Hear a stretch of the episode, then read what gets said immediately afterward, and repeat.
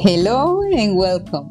We're here in Dale or Go Ahead, Tell Me, having conversations with positive change makers. Today's guest is Rosalind Parker. She's a social entrepreneur who's provoking a great impact with her work around the world. Hello and welcome, Rosalind Parker. I'm very happy to have you here sharing your story with us in Dale Tell Me or Go Ahead Tell Me. Thank you for being here. Thank you for having me. I'm glad to be here. Okay, let's do what this program is all about. This is Go Ahead Tell Me. So you tell us your story, personal and professional. How did it all start? Well, my story begins very humbly. I was born in Norfolk, Virginia, and I am the mother of two adult children. I have a son who lives in Dallas, Texas, and my daughter lives in Newark, New Jersey. And now you live in Florida, right? And we met yes. in Florida. yes, I am in Fort Lauderdale, Florida now. And I know that you you lived also in Texas, and you mentioned your son lives in Texas. How is it there with your friends and your son? Yeah, I lived in um, Dallas and Houston for a total of six years. So I have a lot of good friends there. And of course, my son is there. And this past week has been very, very difficult. Uh, the state of Texas just was not prepared for this. Hmm. My son um, had been without electricity for about four days. I was able to help him to secure a hotel room mm-hmm. through an organization that is was set up by one of my proteges of Travel to Do Good. Um, her name is Jada, mm-hmm. and the name of the organization that she's with is called Warm the Block. Okay, is people bringing together their resources um, and their their knowledge and their you know passion to serve to help those in need in in Dallas and Houston and really throughout the state of Texas. WarmTheBlock.com um, helped my son get a hotel room. So he was able to check into a hotel room, um, get warm, um, take a shower, just kind of have a, a peaceful night's rest. Um, he did go back to his apartment. His electricity was restored, but now he does not have water. Mm. So there are a lot of people that are suffering, and um, you know their pipes have burst. There's you know flooding, yeah. ceilings caving in you know there's in sub-zero temperatures in their homes it, it's just really really very tragic. So this week has been really really challenging for me because i have so many friends there and of course my son is there. So we're just trying to share information and just ask people to go to that website warmtheblock.com this is a legitimate organization. Mm-hmm. they are helping people with food with water with getting hotel rooms and if people can't afford a hotel room, in some cases, they're able to get them in there at no cost or at a discounted cost. So I'm very thankful, very thankful to Jade. I'm very thankful to this organization because I've been very, very worried. Yes, and um, and thank you for sharing that. Um, I know, and, and we were talking before, and you mentioned that that your song also was helping them, um, you know, get people uh, their their hotel rooms and everything. I didn't know that they were, you know, putting the prices uh, higher. It's terrible. It's, it's, always terrible when these things happen.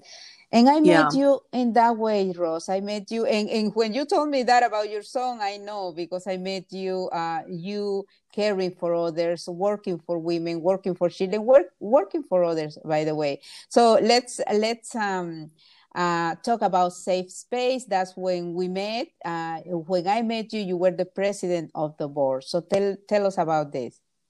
Yeah, um, the Safe Space um, Foundation is a nonprofit organization. is based in South Florida, and they provide um, support. They're the advisory board for four county-run shelters in Dade County. And so, as a survivor of domestic violence. Um, I just wanted to take that entire situation, not only put it behind me, but just lift it up for a higher cause uh, to support um, women and empower women and children so that they could not just survive, but so that they could thrive. So when we met, I remember you did a video um, mm-hmm. for Safe Space so that they could help get the word out, help educate people. And so that was our connection was, um, you know, our desire to serve. And so from Safe Space, I moved to Texas actually I was the president for a couple of years, and then I moved to Dallas and Houston because of a career relocation and shifted some of what I was doing. At that time, I had already established my my travel agency, Affinity Travel Group, and Travel to Do Good, and was kind of doing that in the background of my corporate my corporate uh, my corporate gig, and so approximately four years ago, I, you know, realized my dream of, you know, working in my travel change agency full time. Mm-hmm. And so it mm-hmm. was no longer running in the background of what I was doing, you know, in my corporate life. This is now a full time passion. I've taken my passion for travel, yeah, and for service and combined it into what I call a travel change agency and and we love um, to to hear about that. This is the main thing that you're doing, and, and that's why we always kept uh, in touch. And and I've been seeing what you've been doing with Travel to Do Good. And um, but let's go back. I, I wanted to go back to Safe Space, uh, like you said, Rose, because I really really admire the work you do and the way you do it. I remember in that board, I, I became a member, and then I said, okay, I can uh, help with like you do with the skills that we have. And so I, I worked on a video. Um, but you, I remember in that board, there were um, Anglo African Americans, and I don't know if I was the only Latina or a couple of Latinas. But my thing with this, with working with this type of organizations, is that we all, you know, should should get uh, united in, in work uh, towards helping others this is one of the things that I learned uh, through Safe Space. I met other people, and uh, a lot of people like Magali. You know, Magali, she's in South mm-hmm. America and she's working with helping others. Or, or we know Wanda, by the way, and she's mm-hmm. also helping in Miami. This is the thing you mentioned it, and this is why I admire people like you, like Wanda, like Magali. They, uh, we know that we lived something, um, and and then we, um, like you said, survivor. I, I like to say you know we had that experience with some issue but then we help others. We understand what happens and what happened and but then we help others. And that's why i've seen you doing and that's the way i really would like any try. I know that you work with human trafficking too and and, and for me any victim of because i i believe all, we all are victims or victims and but any victim should become you know should leave that stage at some point and and you know and, and know that we all deserve a, a great life. What can you say about that? Yeah i i believe that you know we have so many lessons on this journey called life. And that was a huge lesson for me in terms of about um, self-esteem and self-worth.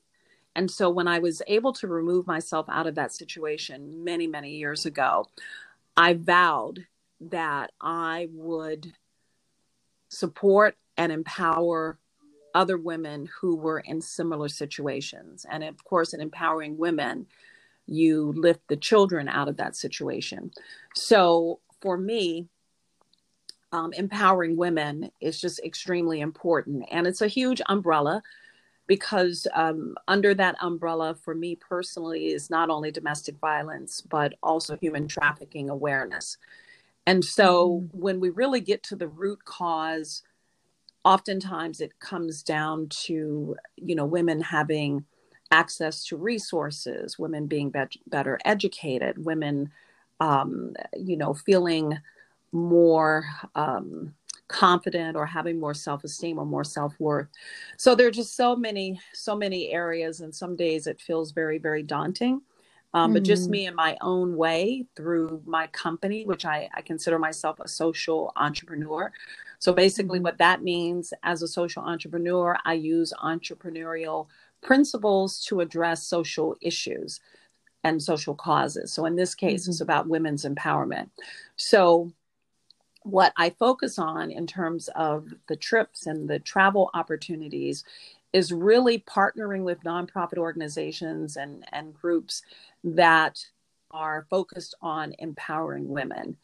And that might look like a number of different things. You know, when I first started my company, Travel to Do Good, um, I really focused on volunteerism, but I found that it's not just volunteering and serving, it's also um, about learning about other cultures so that you can understand how you can better serve. So, immersing yourself in that culture, um, you know, educating yourself about, you know, a, you know, a specific area, a way of life, and through that, connecting with the individuals in country that you can work hand in hand with. Um, so that you can offer the best support you know not going in as someone that's going to be a savior and you know not going in in that way but you know mm-hmm. oftentimes going in as equals and working with those mm-hmm. organizations and those people that run the organization so that you can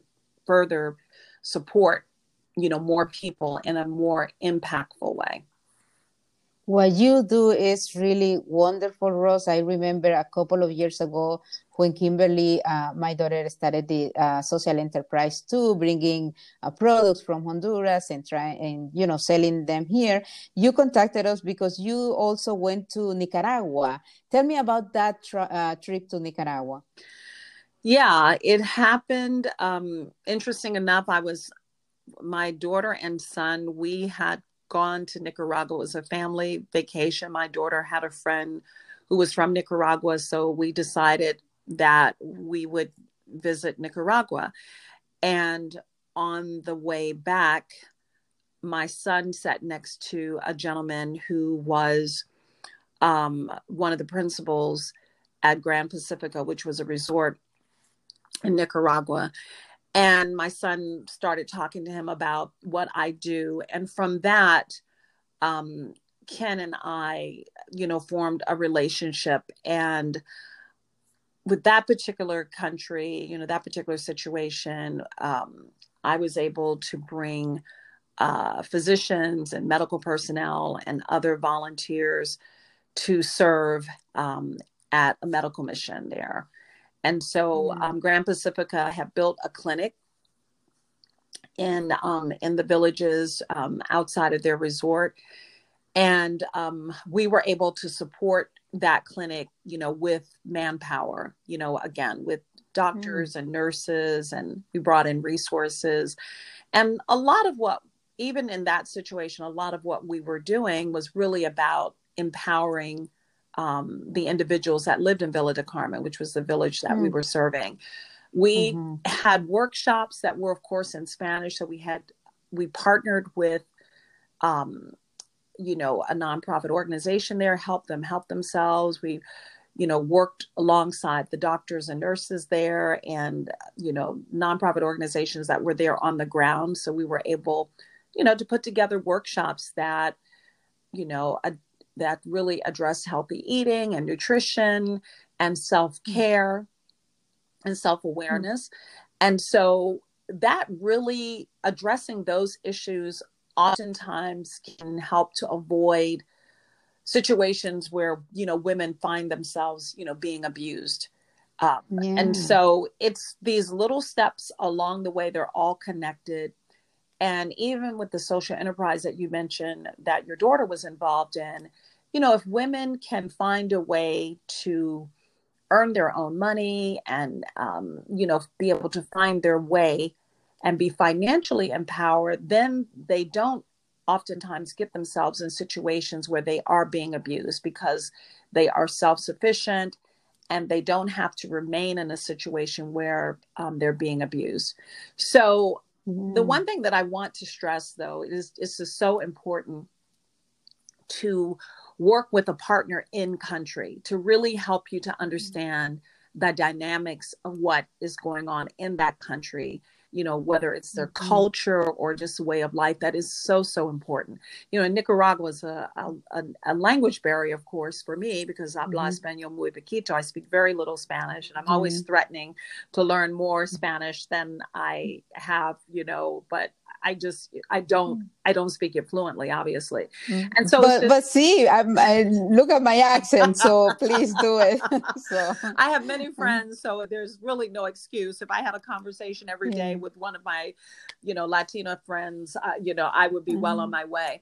But you know, I guess the point that I'm trying to make is that you know we could not have, you know, pulled anything off without partnering with an mm-hmm. organization mm-hmm. there on the ground that understands the dynamics that understands the culture mm-hmm. because there are many you know there are just many things that hinder people from leaving and yeah. it's very different versus what happens in the US and there might be a lack of resources and you know there just could be a plethora of reasons so we yeah. really try to go in just empowering people so that they can make better decisions so it was a medical mission but mm-hmm. indirectly mm-hmm. um, we did always have the underlying underlining theme of empowerment and so we empower mm-hmm. through information um, through the resources through education and then you know ultimately you know our goal is to um, to ensure that people can make better decisions about their lives and the lives of their children and so the work that I did in Nicaragua, we did about eight medical missions, and then there oh, was wow. a change, you know, in terms of uh, the political scene and the government, and so we had to stop um, doing those. But I have a, a, lot of friends there, and I miss them, and hope yeah. to one day return. And now that you uh, mentioned the political singing, that's actually what stopped us um, to continue with Kim and Rose's the enterprise. And Kimberly went for her master and then stay in Washington. Um, but uh, it was that it was in both countries. By the way, we really had that obstacles. Um, there were a lot of things, you know, the caravans coming during that time um, to the U.S. and all the political things, and, and also in in Honduras. So but anyway, I, I admire what my daughter wanted to do because she was born in Miami, but she always is like, no, it's my family's country. Mm. We, we really wanna, like you said, um, empower, empower people. And, but what you do, uh, Rose, and how you, again, you're an executive that has worked, uh, for uh, different corporations and, and then you, your skills you took them and you keep helping others. Tell me about other experience in other countries that you went with travel to do good. Yeah so basically you know again the whole premise is about doing good when you travel. And so in recent years i have really been more focused on the africa diaspora. So that would include the mm-hmm. continent of africa the caribbean um, Latin America, South America, with an emphasis on the diaspora, the Africa diaspora, because I really feel that I can be more effective if mm-hmm. I have a niche, you know. And um, so I didn't want to limit myself to one country and to one place. So I, I said the Africa diaspora. And so in that work, um, I've had the opportunity to coordinate travel programs for university groups, um, for other affinity groups, associations, nonprofits, groups of friends, where they travel to a country and, as part of the destination experience, part of doing good, they learn more about the culture so they can better understand how they can serve. And in some cases, um, we actually volunteer. We did volunteer projects. I have a volunteer partner in South Africa that I've worked with um, for many years, and I've seen um, their um, school go from you know dirt floors with the ceiling that was leaking, and in the winter it would get cold, and the the children were you know at the at the daycare and at the school and you know they had to be just really wrapped up because it was just so cold and damp because of the you know when it rained mm. the water coming in and so they've gone from that situation to a small campus and you know with this campus there are several classrooms um, there is a bakery I think they even have a dress shop and they even have a counseling center. And all of this has come about from travelers, not just my travelers, but people who have visited South Africa and made their way to Maria's um, school and her children's home, and who have either donated money, have donated time, have given mm. resources. And this is like the ultimate story of empowerment because you know the the the daycare accommodates the children of the women who live in the village. And so they pay on a sliding scale basis based on their income. And i know maria has taken in children whose parents were unable to pay so i know that she does that. But the parents can the women can go to work. They can go to work and they hmm. can now take care of their families knowing that their children are being taken care of. They can go out and work. They can earn money. And their children are in school and they're learning. And they also have the other social enterprises the bakery that i mentioned um, the ladies sewing group where they you know had a contract to sew uniforms.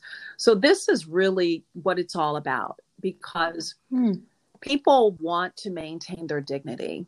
Um, just like you and i they hmm. want to be able to provide for their children and for their families and they want to do it with dignity. They don't want a handout. And um, contrary to popular opinion um, oftentimes people are just very proud and they it it really hurts me to know that they feel ashamed or less than because they're going through a hard time. And so sometimes people do need that you know in, in situations you know but we like to look at it as um, giving a hand up instead of a handout and so in this scenario through the volunteer efforts through people you know, wanting to understand, wanting to be better educated, working alongside the nonprofits that are already in the country, you can see it's a whole social enterprise now. It's a whole system mm-hmm. that is really, you know, very, very positive. And it was made possible because people traveled. They traveled to do good, whether they traveled with me or traveled with another group. They made their way there and they contributed in some way. And so, even if it's just yeah. a listening ear or a smile or an encouraging word, that can go a long way.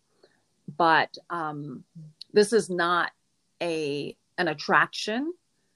These are real people, real lives, trying to make it under some pretty tough circumstances. So, I absolutely adore Maria. She's one of many um, you know one of many powerful stories powerful testimonies of someone that just said you know what i'm going to make a difference someone needs to do it and i'm going to do it and as a result of that you know she attracts people that that want to support and want to empower her and, and the people that are part of her extended family in that village so um, that's and, just one of, I could go on and on. I know that we don't have a lot of time, but that story is really a yeah. testament of what what we're trying to do. Yes, and and I really think we should touch on the topic of, and you, um, I think mentioned it. I mentioned it with the, um, another of our guests uh, the white savior complex, right. and which is you know self-serving. And as I said, it doesn't have to be um, a white person. It could be a Latino or it could be an African American, someone uh, that is helping other in a self-serving ma- manner. It's like okay, and now with the social media, okay, I'm here helping these people in Central America or in South America or in, and um and I'm going there to do this. But in their country, like it could be US or it could be Spain, which uh, this lack of unity is happening around the world. So like uh, immigration is not just a problem in, in us it's a problem in some countries in, in africa uh, i mean in also in europe and south uh, uh, america. So people are like no we don't want immigrants or you are different and they don't treat them the same in their country uh, but they go uh, and help uh, them in their countries in a way and i can understand like okay i'm going to help you in your country to so you don't emigrate and and but I, I, what do you think about that? How can we really make like you said people understand that we are one and that you know we can be in the place of the other? Yeah i mean i think we're seeing that now uh, you know in other countries and developing countries they are rolling power outages right and we saw that last year in california and we saw that in the state of texas i mean they you know put in rolling power outages so this is not just something that happens in other places. It's happening here. So at the end of the day, I do believe that we are all one. So if one is mm-hmm. harmed, all are harmed.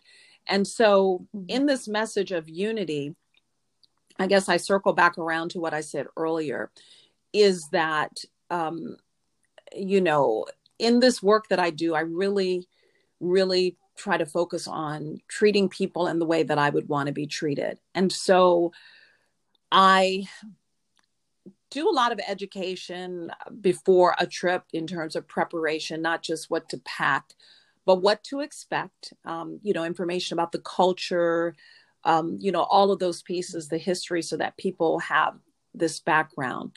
But the most important thing that I share with people when they travel, whether they travel to do good or whatever it is that you do, um, you know, at the end of the day, you know, we are all the same. So there isn't, mm-hmm.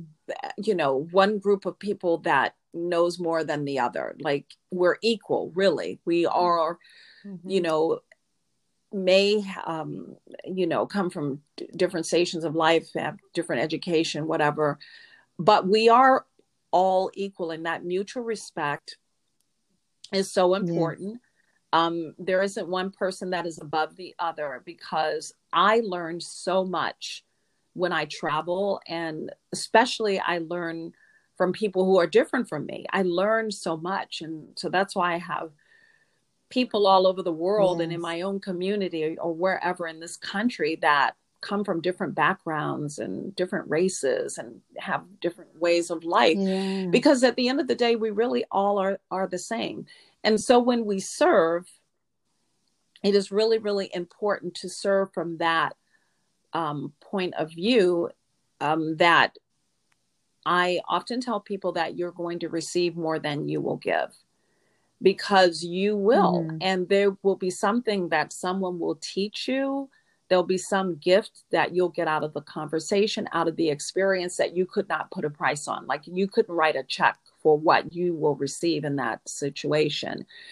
And so, yeah. treating people with dignity, um, understanding, or being mindful, I should say. I don't know if we'll ever fully understand, but just being mindful of the individual, their culture, their way of life, respecting that, taking the lead from the nonprofit organizations that are in country, that are there every day, and the way that I travel to do good now is very different than when I started my company nine years ago. And when I went full time, which has been about four years now, then I grew by leaps and bounds. And then I had a total paradigm shift. So, dignity. Yeah. Um, we're not looking down on the individual that we the savior complex. Uh, you know, it that mm-hmm. doesn't exist. It shouldn't exist. It it doesn't exist in this type of work and um, mm-hmm. like i said that you know this is not a it's not um, you know it is voluntourism i guess you could say but it's not an attraction these are people mm-hmm. their their lives and we should be respectful of that and mindful of that even when you're taking pictures i always ask "Can I take pictures. Sometimes mm-hmm. I give the camera to the kids and let them take pictures and selfies, and they enjoy that. Mm-hmm. But I always, always ask, you know, they're making sure that their parents are okay with it. So even something as simple as that. But I have many, many examples yeah. and many stories of people um, just not doing their homework before they came, uh, before they went on a trip. Um, I have many stories of people not um, you know, of putting themselves first. Like what was important to them was more important than the overall project. I have many stories like that.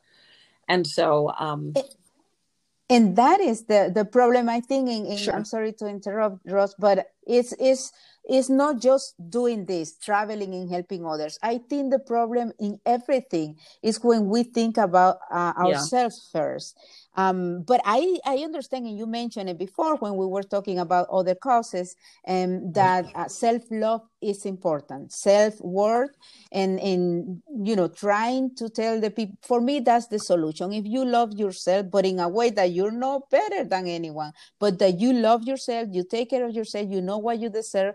That that's like a key for a person to change. But that doesn't mean again that you're gonna think on yourself first because it's like you said putting yourself on the shoes of the other.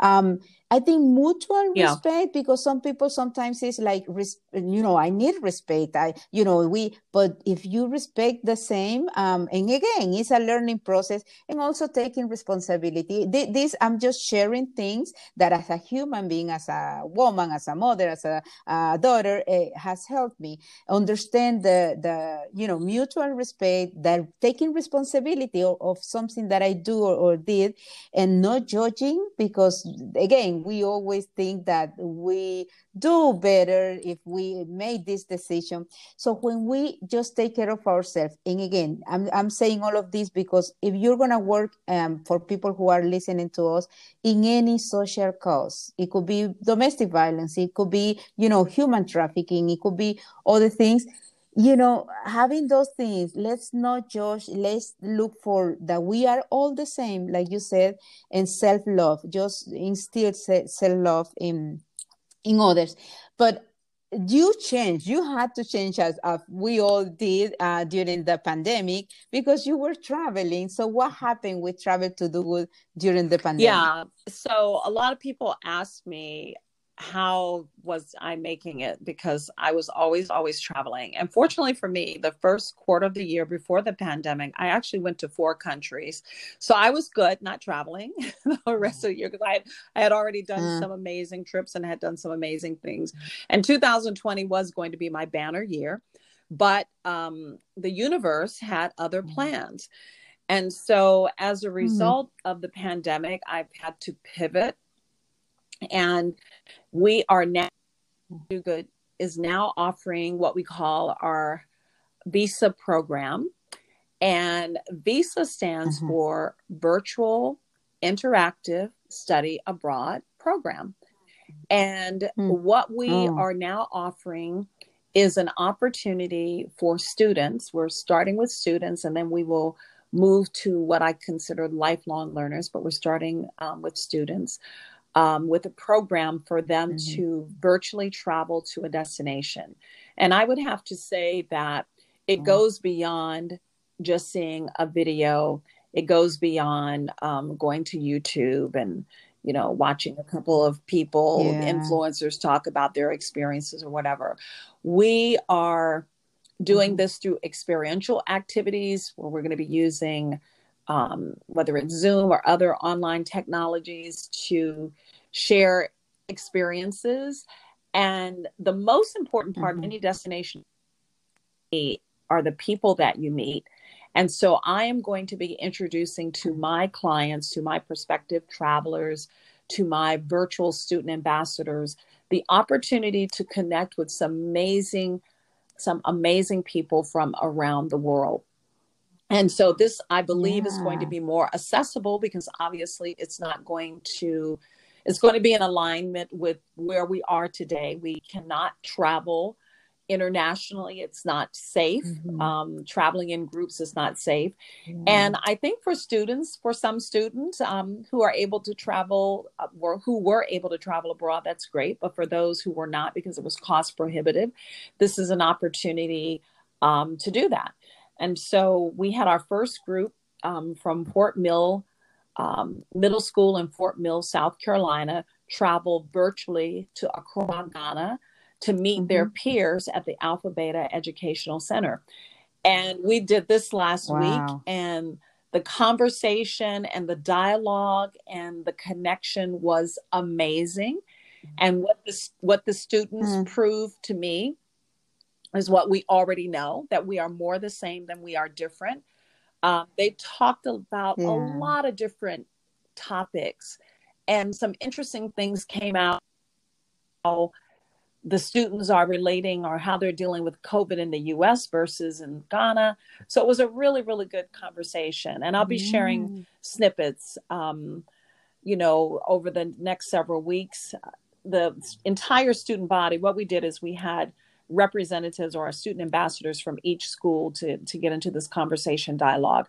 But the entire program will be shared with the student body on the 24th and the 25th of this month.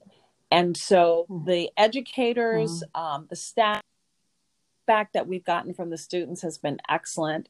Everyone has agreed they've learned so much and they didn't they didn't want they don't want the connection to end. So we are working on some yeah. way to keep the individuals connected at, at one point it might have been a pen pal program many years ago or something but we're going to be doing something really cool. So i'm really really excited about it. But again this kind of yeah. proves out what we already know that we're more different than we are the same. Um we are i'm sorry let me correct that. We are more the same, same than we yeah. are different.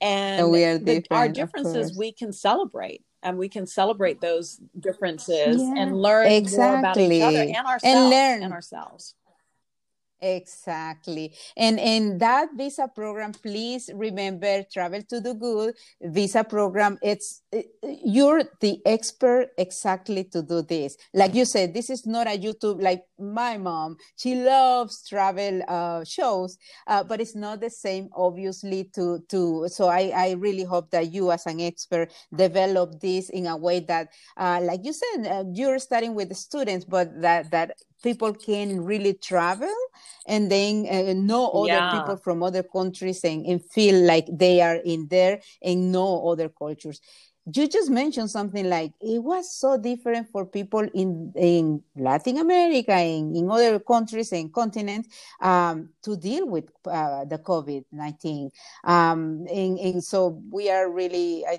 blessed to be here, but obviously uh, we should understand what other countries are going through. To uh, again, you are the expert for travel to do good and, and keep doing this virtually, and and and you know when the the flights and we can travel it work is gonna be another thing but right now i think you have um, you're an expert. I really think where can people go to your website and follow you and and look what you're yeah, doing so um, we our website is traveltodogood.com also we have an instagram page and a facebook page all under travel to do good under in instagram it's travel to do good underscore global um, Twitter, Travel to Do Good, Facebook, Travel to Do Good. And you can follow me, Rosalind Parker.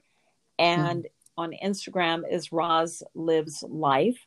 Um, but I, I would, I would like to just um, say that, you know, at the end of the day, we're, we're, I'm reading a book by Anthony DeMello. And in mm-hmm. one of the chapters, he just talked about the fact that we are all selfish. I mean, we we are to a certain degree. We really, really are. And so, um, I mm-hmm. guess the key is really not to judge. Um, is to really just mm-hmm. to put yourself in someone else's shoes and just your heart and open up your mind to um, understanding another culture um, because it's the fear and the anxiety that creates the separation that creates the all of the angst and all of the negative things that come with it. And travel has been one of the greatest teachers. I mean, because you learn you learn how to lean into the moment. You learn how to just be with the you learn about other people, another way of life, other cultures, music, food. You do you get to understand yourself in terms mm-hmm. of your own tolerance level, your own selfishness, right? And so um, yeah. but i think that just being mindful of that and just being conscious of that can shift can shift it. And so um a lot of people have good intentions and they want to do good. And i don't want to discourage people from doing good but do your homework um, and connect with individuals that can help you make an even more positive impact. And um, just keep you know just just keep your mind and your heart open, and that will take you a long way. Thank you. Thank you for that, Rose. And as you know, I really wanted you to be. We have other guests that are already lined up there. Uh, for these multicultural change makers, that's the difference. The tweak that I did for Dale Cuéntame, and we're not only interviewing in Spanish to, to Hispanics, obviously, but people who are doing good, like you. And I wanted for you to be in the last one in this month of Black History Month, um, because uh, again, it's you're a great um, example of what you're doing for others in that unity that I, I really work uh, towards. Um, so I don't want to forget that you're a singer, and I just want you to share that you sing oh, there in Florida, so people can go and listen to you. I'm so excited about I, that. You know, I think it's just that has come as a result of fate. I think, and I I have um, had the opportunity to connect with this amazing Italian restaurant, Paolo's Three's Company. I'm gonna give them a plug in Dania Beach. Um, you know, I think it's all come from just this mindset that that I have as a result of traveling and just, you know, being um, a little bit adventurous, being a little bit fearless, and just being in the moment, right? Just being in the moment. And, mm-hmm. you know, I always try to say yes to an opportunity to grow. And I know that this is really not just about singing, about me singing. It's about me being able to serve in a different way because people have been really, you know, kind of sad and depressed. And um, people yeah. tell me afterward how happy I've made them. And it just really, really warms mm. my heart. So I'm serving in a different way. I also see this maybe mm. as the the moment for me to to just kind of uh, practice um, on this stage. Maybe one day I'll be on a bigger stage delivering a TED talk or something. That's my big, big dream. So um, this is really mm. this is really a gift, and I am so thankful um, to be able to share and to serve in this way. So it's just another way to serve, but it just all came as a result of just mm. you know as a traveler this is kind of who you have to be you know you're open and receptive and when the world hands you a gift like this you say yes yeah, oh my God. And thank you are you. a gift, Rose. Thank you, thank, thank you, you, thank you for being here and uh, and give you uh, give us yeah, sharing your story. So again, thank you. I really don't want to let you go, but I have to. As always, we, we thank you for having talking. me. Um, I know in as as you know, as you know, we we really uh, have been in touch, and I admire your work and what you do, and and I really wanted to have you here, and I hope uh, in the future we we're gonna work together so also in some project, and you're gonna be in TED oh. Talk really soon. So thank you, thank Rose, you. again. Thank you thank very you. much. Thank you so much. Here. Thank you for having me. And congratulations to you for the amazing work that you're doing with your podcast. And I feel very honored to be here. And I know that we're going to do some great things together. So let's just keep the communication going and let's just see where it takes us. Yeah, I know. I'm pretty sure about that. A big hug, Rose. Thank you very much. And thank you for listening and being here. These are talks with people who have wonderful stories, of course, because they're positive change makers in this beautiful multicultural world. If you haven't, please subscribe and share. Hasta la próxima.